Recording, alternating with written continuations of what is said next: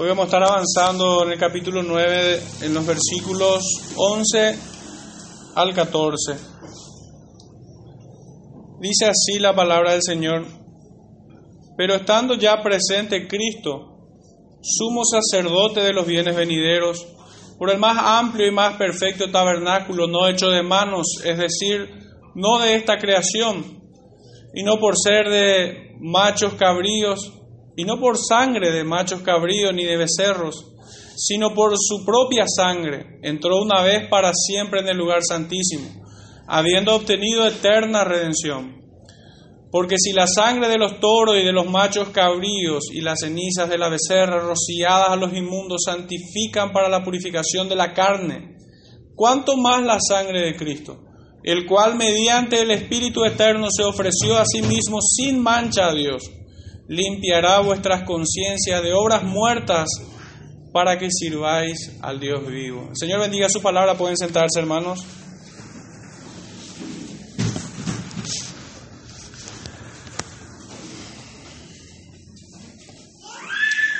En el día de hoy nuestro, nuestra serie va tomando un poco otro nombre. Y este sermón me atreví en llamarle, estando presente Cristo, sacerdote y sacrificio. Y para ello quisiera hacer una pequeña introducción, un poco para entender el propósito de estas líneas del escribiente divino.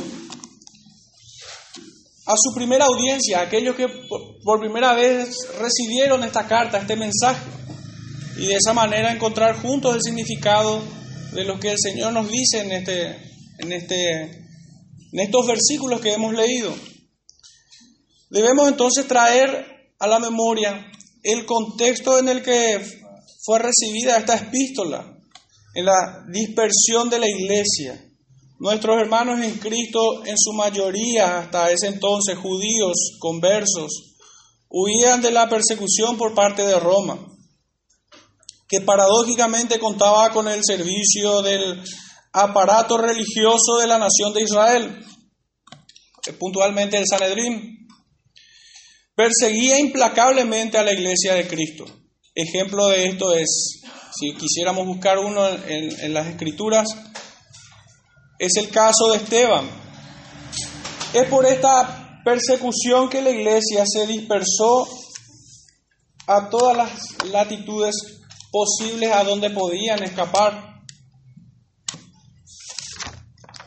Y de esta manera, eh, nuestro glorioso evangelio fue predicado a todas partes, corrió, corrió en muchas direcciones. Pero la persecución no se quedó allí, sino que salió tras la iglesia, acusando, encarcelando y condenando a muerte a todo hombre bajo, la, bajo el terrible delito de ser cristiano. Y si buscamos un ejemplo para esto, es, tenemos al apóstol Pablo, Saulo de Tarso, cuando pedía cartas y, y de esta manera poder salir hacia Damasco persiguiendo a los cristianos. Es en este contexto que esta carta fue dirigida a la iglesia, como habíamos dicho, en su mayoría judíos étnicos. En este contexto tenían que lidiar ellos en su peregrinaje con el paganismo de los griegos que contaminaba todo el mundo conocido y la presión de los judaizantes que los querían someter de vuelta bajo los viejos rudimentos y así dejarlos en paz. Pero eran estos judaizantes quienes habían rechazado a Cristo y por así decirlo quienes habían gritado delante de aquella, aquella imagen tan terrible su sangre sea sobre nuestras cabezas. Esto último constituía verdaderamente un peligro latente, porque en alguna manera pudieran acomodarse muy fácilmente aquella iglesia a aquellos viejos rudimentos del judaísmo y de esa manera tener un poco de, de respiro. Pero estarían volviéndose atrás, estarían apostatando estarían desechando el sacrificio de Cristo. Estarían sometiéndose, sometiendo sus conciencias bajo la presión de estos judaizantes. Es por ello que, que esta carta, en su mensaje, lidia con el pecado de caer en apostasía. En varios puntos de esta carta, a lo largo de estos capítulos que hemos avanzado, su exhortación apunta hacia esto, hacia, hacia no caer en la apostasía y pone ejemplos como aquellos que escaparon al desierto, desatendiendo así el mensaje de salvación y, y no poniendo más su confianza en aquel Dios que lo había libertado de la esclavitud del pecado y de la condenación eterna. Pero sobre todo, también en esta carta se encuentra la enseñanza acerca de las excelencias de Cristo como profeta, como sacerdote y rey, superior a toda la creación, a los ángeles, a Moisés, a Aarón, a toda la tribu de Leví, al santuario terrenal y a toda la tradición de los fariseos, que era mucho más que lo que habíamos visto en la ley de Moisés. Porque en el Nuevo Testamento vemos que el Señor les reclama a estos fariseos, que ellos habían agregado leyes humanas,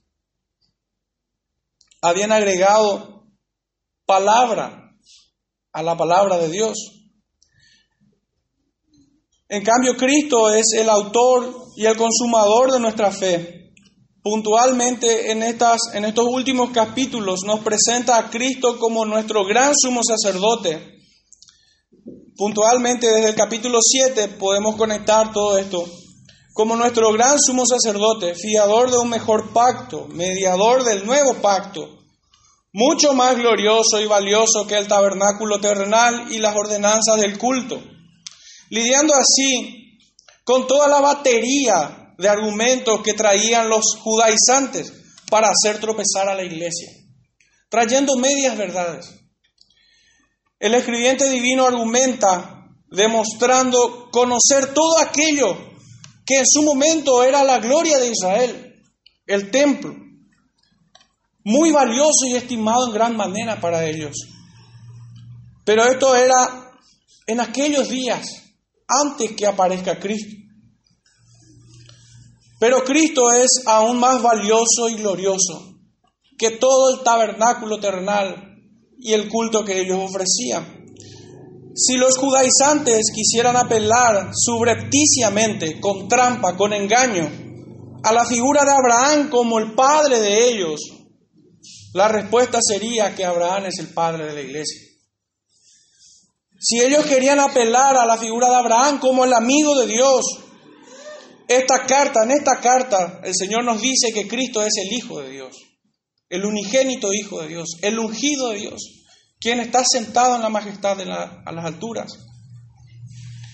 Si estos judaizantes, bajo engaño, con medias verdades, no es una falsedad total, pero en la manera en cómo utilizan esta verdad para manipular la conciencia de aquellos judíos, utilizaran la imagen de Moisés como un fiel siervo en la casa de Dios, esta carta nos dice que Cristo es el Señor de esta casa.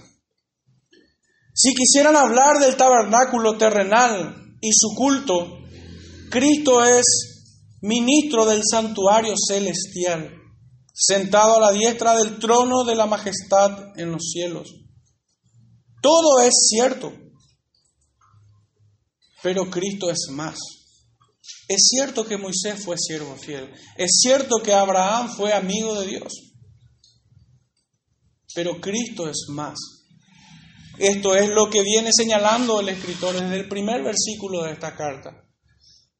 Él es superior a todo, a la creación, a los ángeles, a Abraham, a Moisés, toda la tribu que descendía de Leví, a la dinastía de Aarón como sacerdotes, del templo, al tabernáculo mismo, que habiendo estudiado un poco en detalle los domingos pasados, habíamos visto que aquel templo estaba lleno de gloria. La presencia de Dios estaba en el arca del pacto y todo cuanto estaba cerca de él se revestía de oro. Y esto era justo que sea así, porque Dios es excelso en gran manera. Pero entrando en este punto, quisiera hacer un pequeño bosquejo sobre el estudio de esta mañana, que abarca desde el verso 11 al verso 14, como habíamos leído. Lo dividí en dos partes y lo cierro con una reflexión y una aplicación final. La primera parte trata sobre las excelencias de Cristo en su ministerio sacerdotal. Y la segunda parte, los beneficios que alcanzan los creyentes en la ofrenda que Cristo hizo. Esto es, ofreciéndose a sí mismo. Para cerrar con una reflexión y una aplicación final.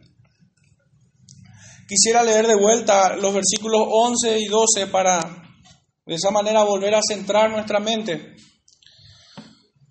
Pero estando ya presente Cristo, sumo sacerdote de los bienes venideros, por el más amplio y más perfecto tabernáculo, no hecho de manos, es decir, no de esta creación, y no por sangre de machos cabríos ni de becerros, sino por su propia sangre, entró una vez para siempre en el lugar santísimo, habiendo obtenido eterna redención.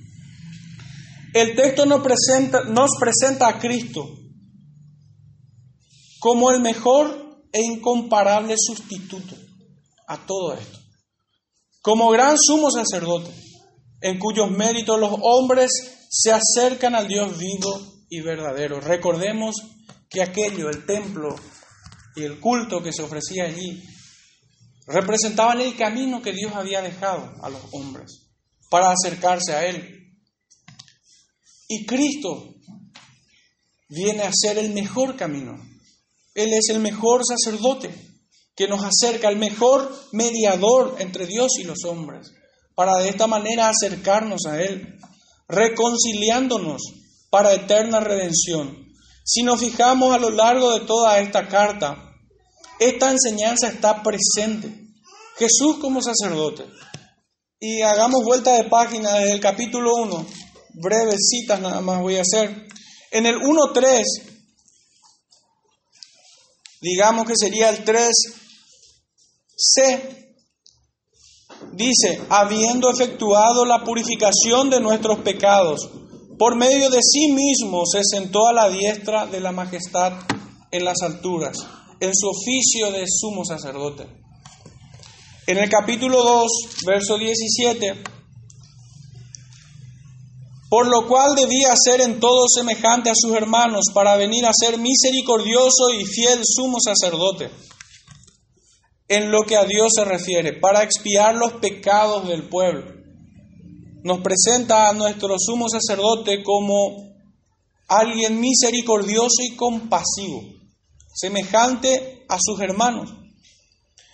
En el capítulo 3, verso 1, por tanto, hermanos santos, participantes del llamamiento celestial, Considerad al apóstol y sumo sacerdote de nuestra profesión, Cristo Jesús, el cual es fiel al que lo constituyó. Hasta el 2 leí. Capítulo 4, verso 14. Por tanto, teniendo un gran sumo sacerdote que traspasó los cielos, Jesús el Hijo de Dios, retengamos nuestra profesión.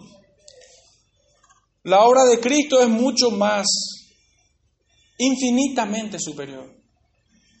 Porque aquellos sumos sacerdotes de aquellos días solamente podían cruzar el velo, pero Cristo traspasó los cielos. En el capítulo 5, verso 5, dice, así tampoco Cristo se glorificó a sí mismo haciéndose sumo sacerdote, sino que el que le dijo, tú eres mi hijo, yo te he engendrado hoy. El verso 10, y fue declarado por Dios sumo sacerdote según el orden de Melquisedec en el capítulo 6, verso 20, donde Jesús entró por nosotros como precursor, hecho sumo sacerdote para siempre según el orden de Melquisedec. Capítulo 7, verso 26, porque tal sumo sacerdote nos convenía, santo, inocente, sin mancha, apartado de los pecadores y hecho más sublime que los cielos. Finalmente, el capítulo 8, verso 1 y 2. Ahora viene el punto principal de lo que venimos diciendo, es que tenemos tal sumo sacerdote, el cual se sentó a la diestra del trono de la majestad en los cielos, ministro del santuario y de aquel verdadero tabernáculo que levantó el Señor y no el hombre. Obviamente en nuestros, en nuestros versículos 11 y 12 de nuestro capítulo 9 se encuentra la misma enseñanza de Cristo como sumo sacerdote. Todo aquello constituía el único camino, el único medio por el cual el hombre podía acercarse a Dios y disfrutar de las bendiciones que se encontraban en él, como el perdón de sus pecados, una herencia terrenal y protección de parte de Dios para el pueblo, por medio del continuo sacrificio en el templo. Sin embargo, Cristo, sumo sacerdote de los bienes venideros, superiores a lo que aquellos, aquel pueblo pudo disfrutar. ¿Qué significa esto? ¿Qué quiere decir con bienes venideros? Él es sacerdote de estos bienes venideros. Es lo que puntualmente dice nuestro versículo. Pero estando ya presente Cristo, sumo sacerdote de los bienes venideros. La respuesta ya la hemos leído en domingos anteriores. Podemos quedarnos en el capítulo 8, versos 10 al 12. Y dice así, por lo cual, este es el pacto que haré con la casa de Israel después de aquellos días, dice el Señor.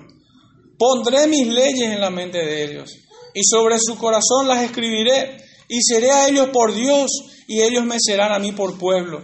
Y ninguno enseñará a su prójimo, ni ninguno a su hermano, diciendo, conoce al Señor, porque todos me conocerán, desde el menor hasta el mayor de ellos, porque seré propicio a sus injusticias, y nunca más me acordaré de sus pecados y de sus iniquidades. Verdaderamente no existe mayor bien que podamos tener el conocer a Dios, el tener a Cristo en nuestros corazones. Él mismo lo dice. Y esta es la vida eterna, que te conozcan a ti. No existe mayor bien para el hombre que la vida eterna, que la redención en Cristo Jesús, el perdón de sus pecados. Que Cristo sea nuestra justicia. Es el mayor tesoro que nosotros podemos recibir de parte de Dios. Podemos decir que Adán fue el hombre más enriquecido, habiéndosele dado toda la creación y las riquezas que en ella hay. Pero todo esto palidecen ante la presencia de Cristo. Fijémonos un poco cómo se refiere el apóstol Pablo en, la carta a los Filipenses capítulo 3, verso 4 al 9. Filipenses 3, verso 4 al 9 dice así, aunque yo tengo también de qué confiar en la carne. Si alguno piensa que tiene de qué confiar en la carne, yo más. Circuncidado al octavo día, del linaje de Israel, de la tribu de Benjamín, hebreo de hebreos. En cuanto a la ley, fariseo. En cuanto a celo, perseguidor de la iglesia. En cuanto a la justicia que es en la ley, irreprensible. Pero cuántas cosas eran para mí ganancia las he estimado como pérdida por amor de Cristo. Y ciertamente aún estimo todas las cosas como pérdida por la excelencia del conocimiento de Cristo Jesús. Mi Señor, por amor del cual lo he perdido todo y lo tengo por basura, para ganar a Cristo y ser hallado en Él, no teniendo mi propia justicia que es por la ley, sino la que es por la fe de Cristo, la justicia que es de Dios por la fe a fin de conocerlo. Su mayor riqueza, su mayor tesoro, lo más preciado que él tenía, es Cristo y lo expresa de esta forma.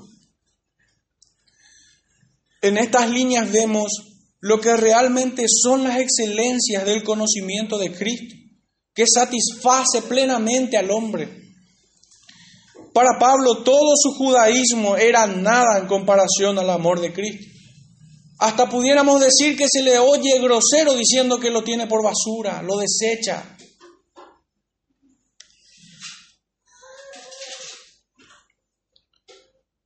Cristo mismo constituye en consecuencia el más amplio y más perfecto tabernáculo. Si hubiera algo, si hubiera un punto geográfico que tuviese valor para, los judíos, En aquellos días era su templo. Pero Cristo es el más amplio y más perfecto tabernáculo. Él es quien nos acerca a Dios, en quien nos acercamos a Él. Él no es como aquellos sacerdotes cuya santidad era imperfecta, que entraban solos a la presencia del Dios vivo. Era limitada su capacidad, sino que en Cristo, en Cristo todo el pueblo es constituido como real sacerdocio, libres para entrar a la presencia de Dios todo el tiempo.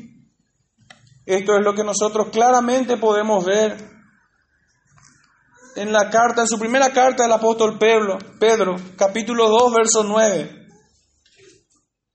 Mas vosotros sois linaje escogido, real sacerdocio, nación santa, pueblo adquirido por Dios, para que anunciéis las virtudes de aquel que os llamó de las tinieblas a su luz admirable. La mediación de Cristo es sin par, nos hizo sacerdotes, cuyos beneficios son incomparables, pues le agradó al Padre aquello que Cristo hizo, ofreciéndose a sí mismo. Una breve lectura tenemos en Mateo capítulo 3, verso 17, y una voz de los cielos que decía, este es mi Hijo amado, en quien tengo complacencia. Él es la gloria del Padre como también podemos leer en el libro de Juan capítulo 17, verso 4. Yo te he glorificado en la tierra, he acabado la obra que me diste que hiciese. Descendió del cielo y vimos su, gloria tal como se expresa en este mismo Evangelio, capítulo 1, verso 14. Y aquel verbo fue hecho carne y habitó entre nosotros y vimos su gloria, gloria como, la, como del unigénito del Padre, lleno de gracia y verdad. Filipenses capítulo 2, pero verso 6 al 11, dice así, acerca de Cristo, el cual siendo en forma de Dios, no estimó el ser igual a Dios como cosa que aferrarse sino que se despojó a sí mismo tomando forma de siervo, hecho semejante a los hombres, y estando en la condición de hombre se humilló a sí mismo, haciéndose obediente hasta la muerte y muerte de cruz, por lo cual Dios también le exaltó hasta lo sumo, y le dio un nombre que es sobre todo nombre, para que en el nombre de Jesús se doble toda rodilla de los que están en los cielos y en la tierra y debajo de la tierra, y toda lengua confiese que Jesucristo es el Señor para gloria de Dios Padre. Los otros sacerdotes cruzaban el velo terrenal, mas Cristo atravesó los cielos, como lo leímos en Hebreos 4, capítulo 14. Por tanto, teniendo un gran sumo sacerdote que traspasó los cielos, Jesús el Hijo de Dios, retengamos nuestra profesión. En su obra redentora, en su muerte, Cristo nos lleva al tabernáculo celestial, nos abre camino, por así decirlo. En aquellos días debían ofrecer muchos sacrificios para reconciliarse con Dios, pero Cristo entró una vez y para siempre, obteniendo eterna redención. Es lo que leemos en este versículo 13. Su ofrenda y ministerio fueron perfectos en todo, y así pudo abolir para siempre el acta de los decretos que nos era contraria. Podemos ir brevemente al libro de Efesios, Efesios capítulo 2, verso 3 al 18, y encontrar esta hermosa enseñanza. Pero ahora en Cristo Jesús, vosotros que en otro tiempo estabais lejos, habéis sido hechos cercanos por la sangre de Cristo, porque Él es nuestra paz, que de ambos pueblos hizo uno, derribando la pared intermedia de separación, aboliendo en su carne las enemistades, la ley de los mandamientos expresados en ordenanza, para crear en sí mismo de los dos un solo y nuevo hombre, haciéndose la paz. Haciendo la paz, y mediante la cruz reconciliar con Dios a ambos en un solo cuerpo, matando en ella las enemistades. Y vino y anunció las buenas nuevas de paz a vosotros que estabais lejos y a los que estaban cerca, porque por medio de él los unos y los otros tenemos entrada por un mismo espíritu al Padre. Está claro, hermanos, que tanto gentiles como judíos pueden llegar al Padre a través de Cristo, a través del Espíritu de Cristo que mora en ellos. Nunca fue diferente, siempre fue así.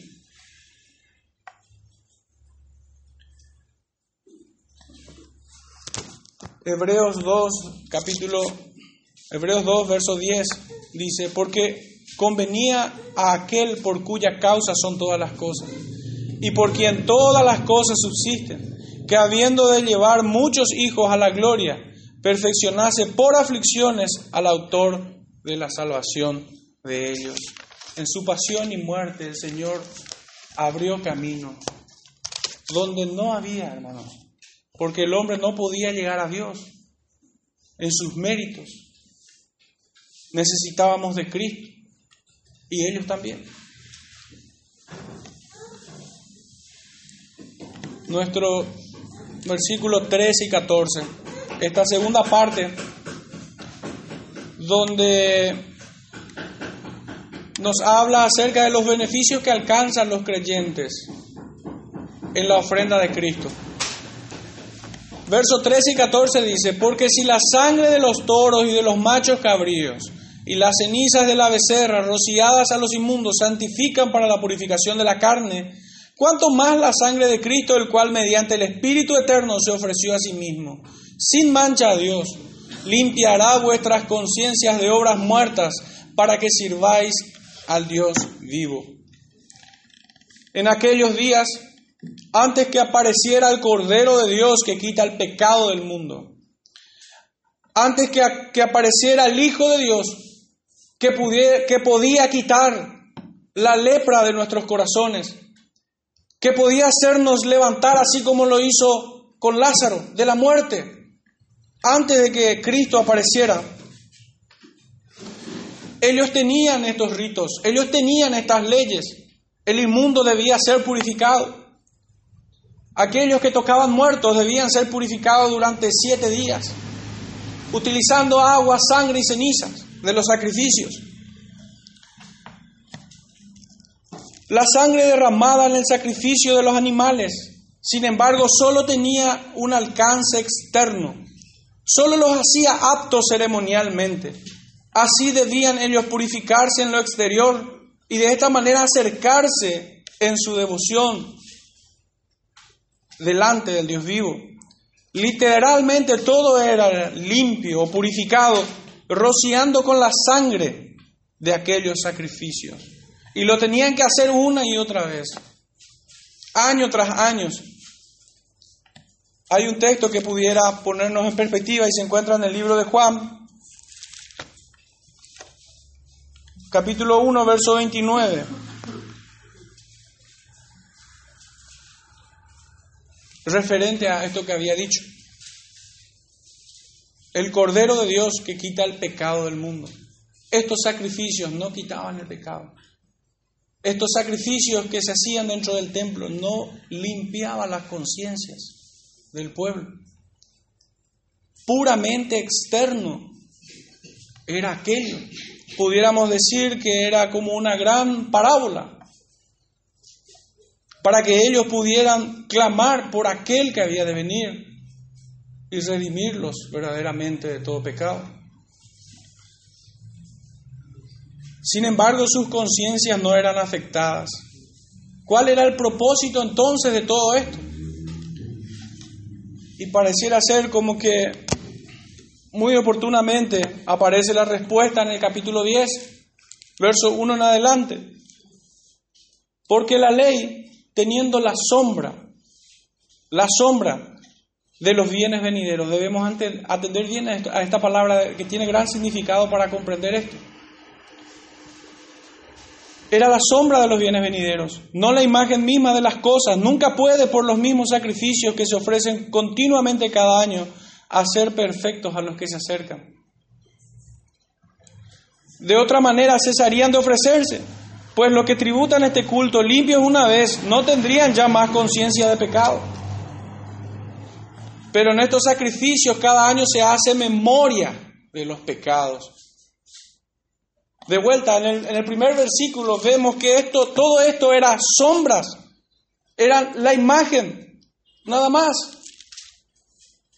Y en este versículo 3 vemos que cumplía el propósito de hacer memoria de los pecados, no puntualmente limpiarlos, porque la sangre de ningún animal jamás pudo purificar o limpiar la conciencia de nadie. Porque la sangre de los toros y de los machos cabríos, verso 4, no puede quitar los pecados. Por lo cual entrando en el mundo dice, sacrificio y ofrenda no quisiste, más me preparaste cuerpo. Holocausto y expiaciones por el pecado no te agradaron.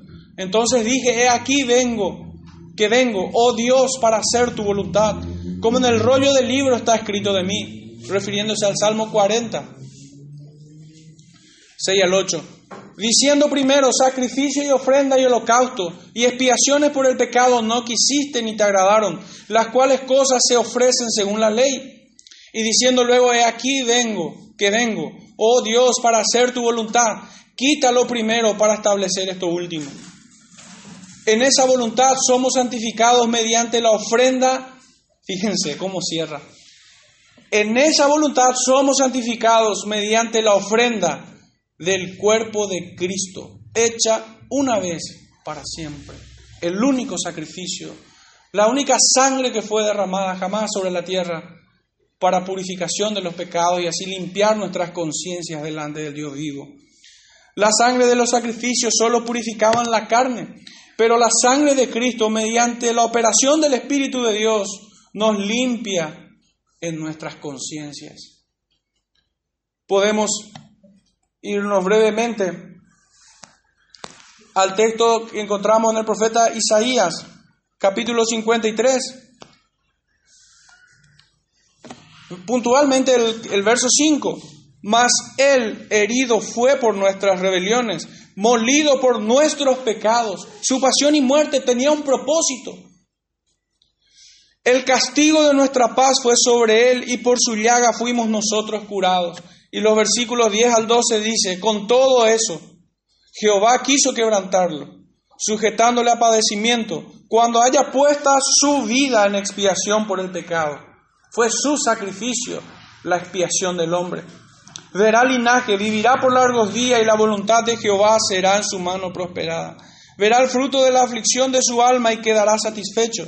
Por su conocimiento justificará mi siervo justo a muchos y llevará las iniquidades de ellos.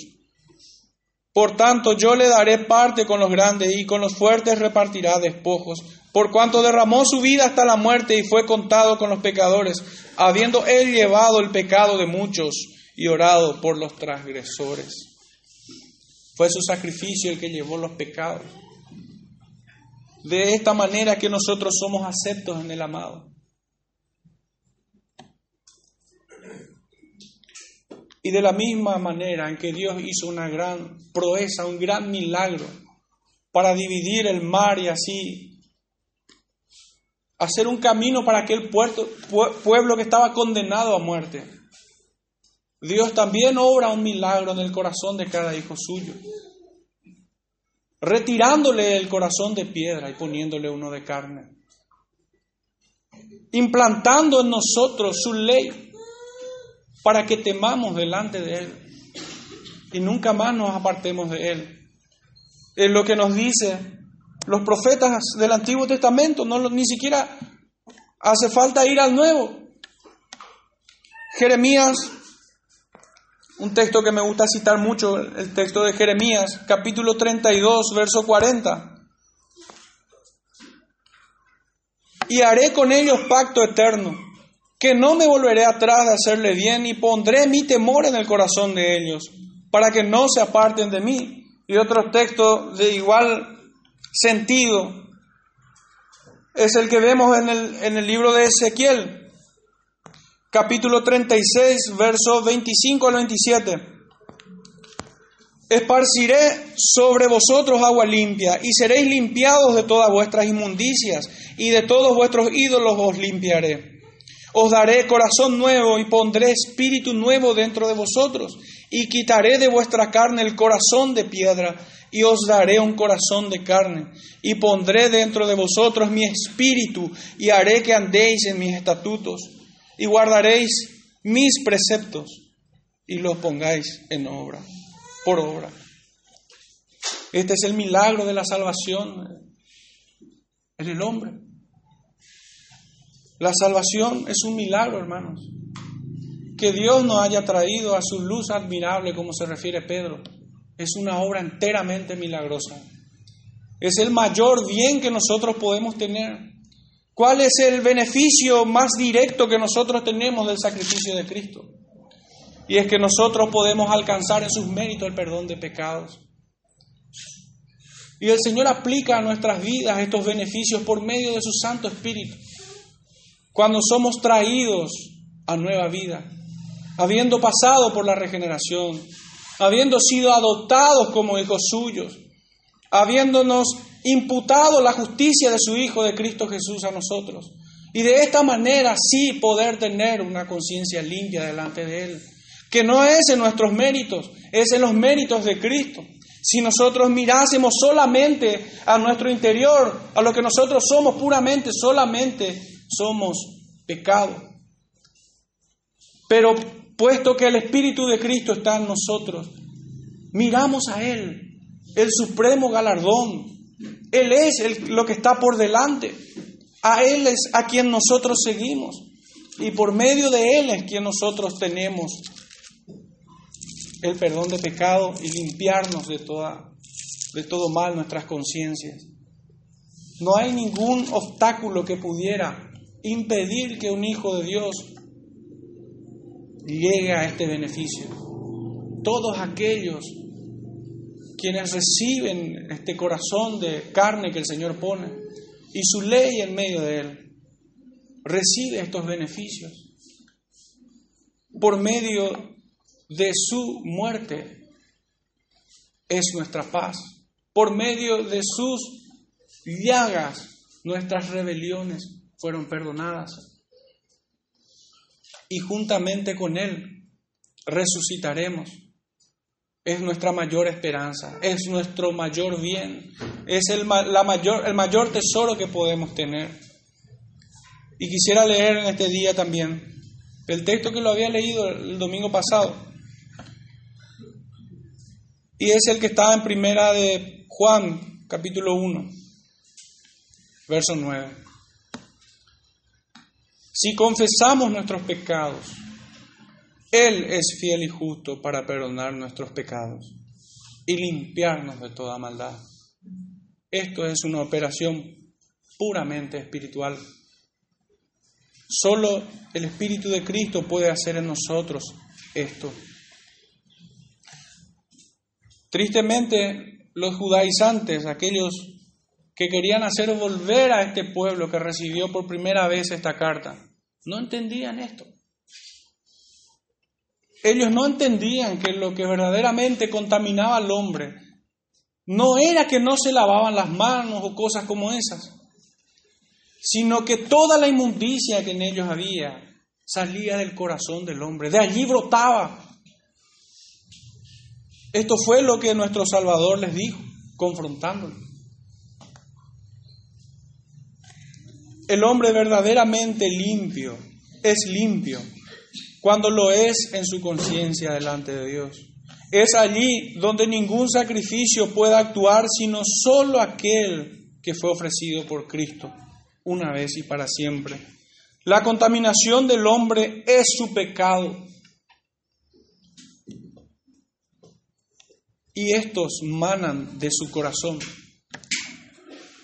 Quisiera que podamos leer Mateo 7 y ver claramente esta enseñanza. Versículo 20 al 23.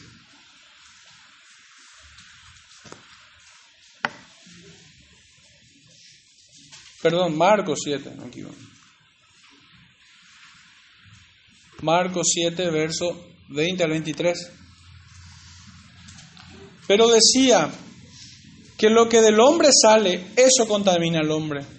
Porque de dentro del corazón de los hombres salen los malos pensamientos, los adulterios, las fornicaciones, los homicidios, los hurtos, las avaricias, las maldades, el engaño, la lascivia, la envidia, la maledicencia, la soberbia, la insensatez. Todas estas maldades de dentro salen y contaminan al hombre, confrontándole a aquellos fariseos cuando le reclamaban que no se lavaba las manos. El creyente entonces recibe un corazón nuevo y es limpiado de toda su maldad para poder acercarse al Dios vivo.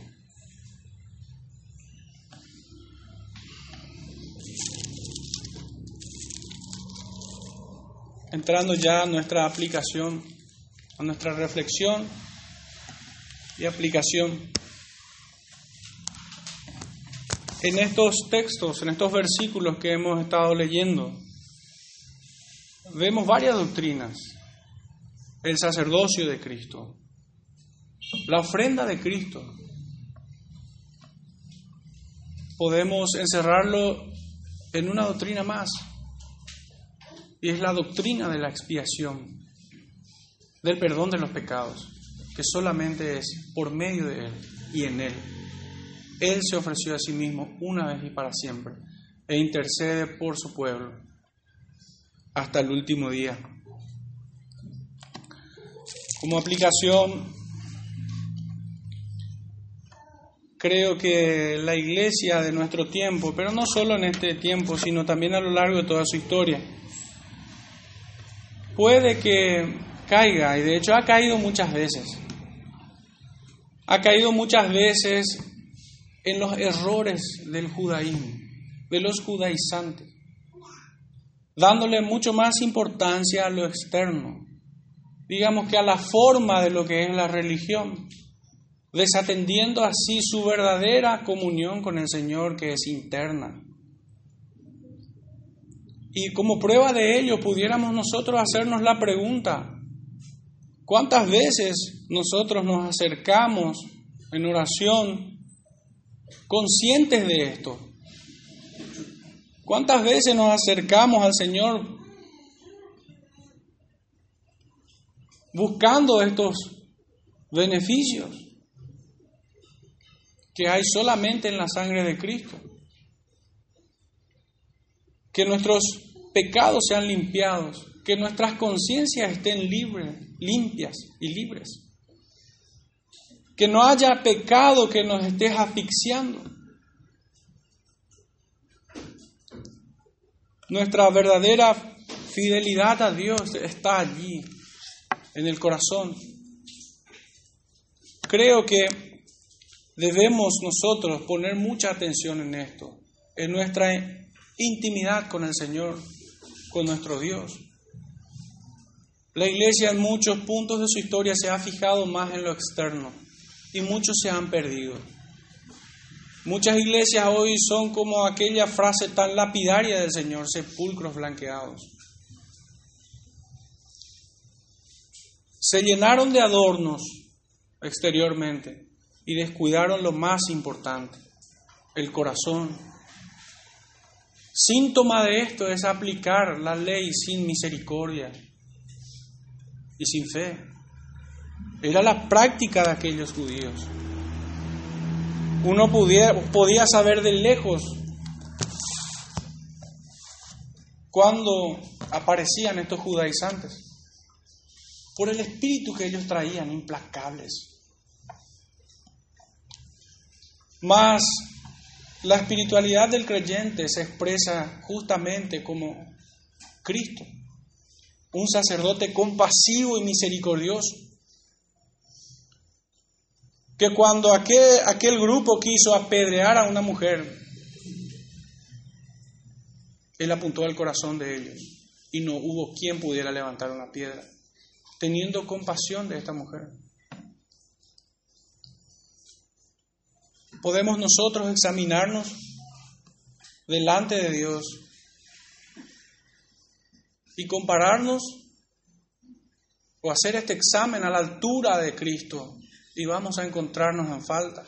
Y ahí debemos pedir ayuda al Padre.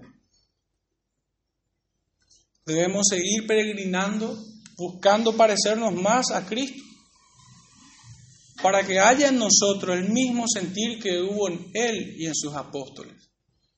Oremos hermanos para cerrar esta parte de nuestro culto. Padre Santo, te damos gracias, Señor,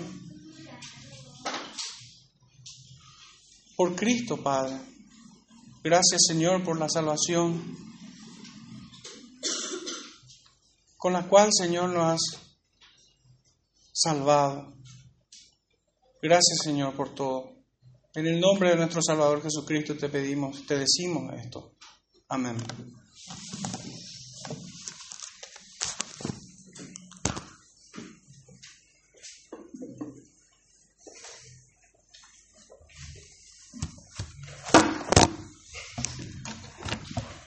Vamos a cantar el número 102.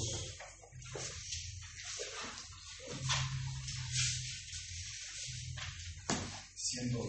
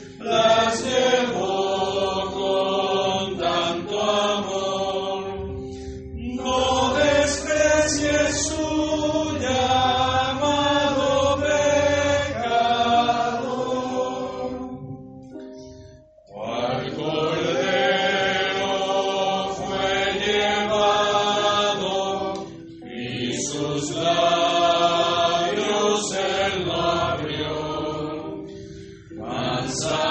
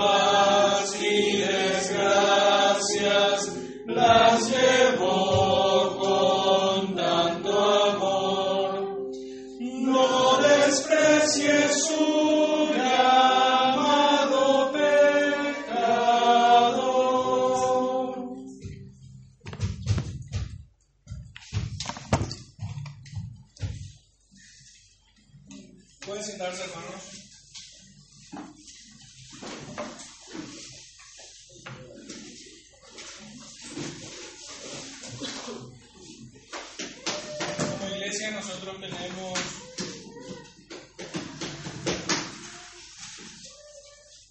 la práctica de obedecer al Señor en su palabra cuando dice que nosotros debemos hacer memoria de esto que hemos escuchado en esta primera parte.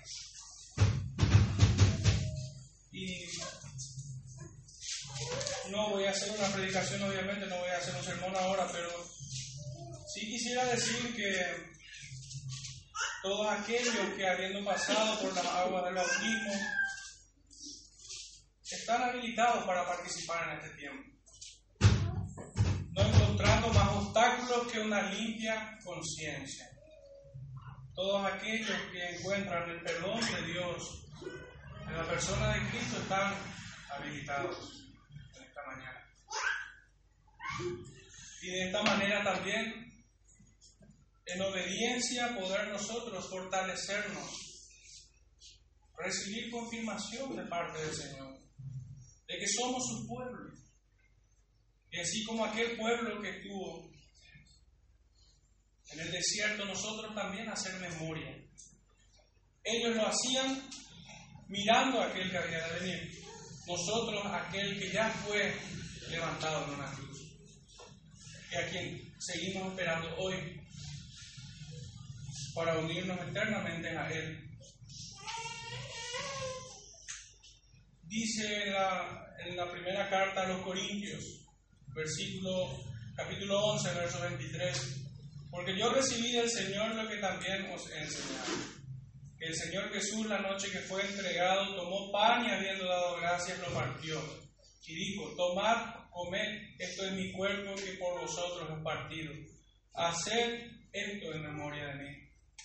Asimismo, tomó también la copa después de haber cenado, diciendo, esta copa es el nuevo pacto en mi sangre. Haced esto todas las veces que la bebiereis en memoria de mí. Yo le voy a pedir a los hermanos Eduardo y José si pueden pasar con los elementos, por favor, para orar por ellos. De esta manera, cumplir con esta ordenanza que es un bien para la iglesia. Es un bien para todo creyente que espera a Cristo. Para todo aquel que anhela encontrarse con Él.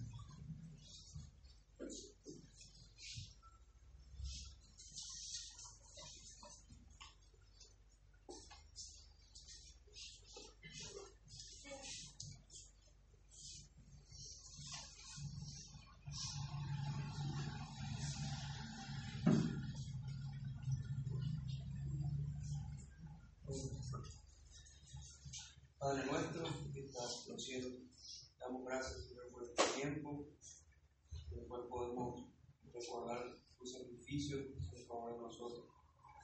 Recordar que por tu sangre hoy podemos recibir los beneficios y beber esta, esta copa de bendición. Te pedimos que nosotros podamos valorar, Señor, lo que has hecho por nosotros y estar cada día más agradecidos. Así en el nombre de Jesús.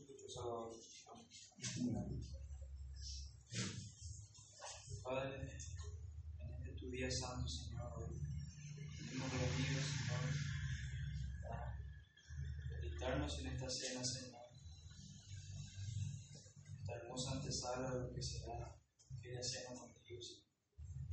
Pedimos que en este momento tú puedas bendecir estos símbolos, Señor, símbolo de tu, de tu carne, Señor, molida por nosotros.